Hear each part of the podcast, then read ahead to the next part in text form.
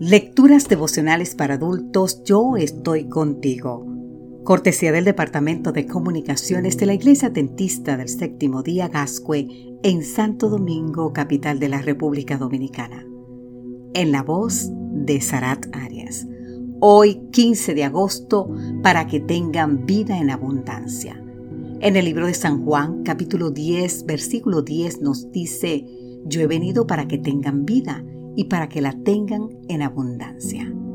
Desde el inicio de nuestro movimiento religioso, los adventistas del séptimo día hemos creído que la fe cristiana no solo nos ofrece la posibilidad de disfrutar algún día de la vida eterna en el cielo, sino que además nos permite saborear una vida llena de gozo y felicidad aquí en la tierra. La vida en Cristo llega a ser sumamente plena y próspera incluso antes de que entremos por los portones dorados de la Nueva Jerusalén. El mismo Jesús declaró, yo he venido para que tengan vida y para que la tengan en abundancia en San Juan 10:10. ¿Dónde recibiremos esa vida abundante? ¿Sabes qué? Pues aquí y ahora. Dios no nos ha llamado a vivir una vida de escasez que solo espera bendiciones en el más allá. En Cristo podemos obtener plenitud de gozo.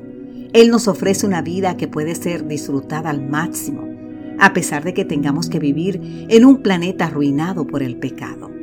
Y es que Jesús no solo murió y resucitó para llevarnos a morar en las mansiones celestiales, Él vino a nuestro mundo para que el resto de nuestra estadía aquí llegue a ser un preámbulo de lo que nos espera en la tierra nueva. Esa vida abundante que Cristo nos ofrece quedó ejemplificada en la experiencia de Margie Jetton. Con más de 100 años, Margie podía conducir un Cadillac por las autopistas de California. Acudía al salón de belleza a arreglarse el pelo todos los viernes.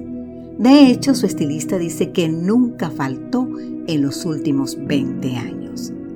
La señora Jenton era una fiel colaboradora en un hogar de ancianos en el que la gran mayoría de los residentes era varias décadas menor que ella. ¿Qué hizo Margie para experimentar esa vida llena de abundancia y felicidad? Entre otras cosas, creer en Dios, alimentarse adecuadamente y descansar el día sábado. Su fe iba de la mano con un estilo de vida saludable y eso redundó en felicidad para ella y los suyos. Dios dice en su palabra, amado, ruego que seas prosperado en todo, así como prospera tu alma, y que tengas buena salud. Te invito a leer eh, Tercera de Juan, capítulo 1, versículo 2. Sí, Dios desea que seamos gente saludable, querido amigo, querida amiga, que vivamos una vida plena y próspera como lo hizo Margie Jenton. Y para ello nos ha dejado consejos muy valiosos que dan vida a quien los cumple. Por ejemplo, Nehemías 9:29. Comencemos a vivir la verdadera vida, querido amigo, querida amiga.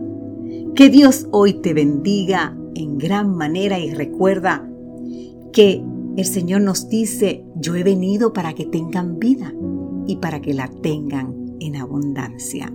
Amén.